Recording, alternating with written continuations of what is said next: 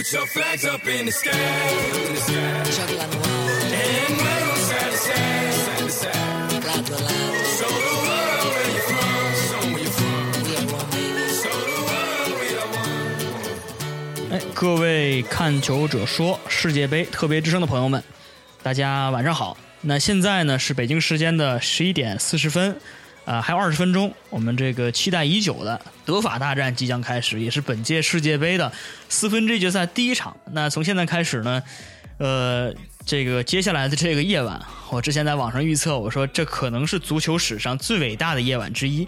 那先是法国和德国比赛，然后是巴西和哥伦比亚的比赛。当然了，我还是一个费德勒的球迷。那同时的一场温网半决赛，还有一场费德勒的比赛，我可能还真是要两边都兼顾着看。那第一场呢，法国和德国比赛首发已经出炉了。那这场比赛呢，法国队是呃排出了一个还是照照常的阵容啊，这个本泽马站中，中场的铁三角啊，卡巴耶。呃，这个马图伊迪和博格巴都上了。那么呢，德国队呢其实有变阵，那是克罗泽先发，然后格策呢没有上。同时呢，上一场比赛打进这个绝杀球的徐尔勒也没有获得先发机会。所以说仍然是五五开的架势，而且双方在进攻线上都做了很多的布置。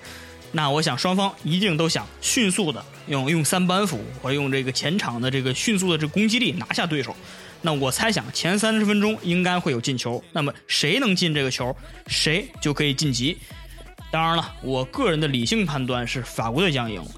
呃，我的预测是法国队二比零可以拿下德国队，但是呢，我的感性希望，因为这场比赛克罗泽先发了，所以我感性希望克罗泽可以进一个球，也是能够打破罗纳尔多的记录，成为世界杯总进球数的第一人。当然了，这场比赛呢，呃，所以说我个人的预测还是法国赢了。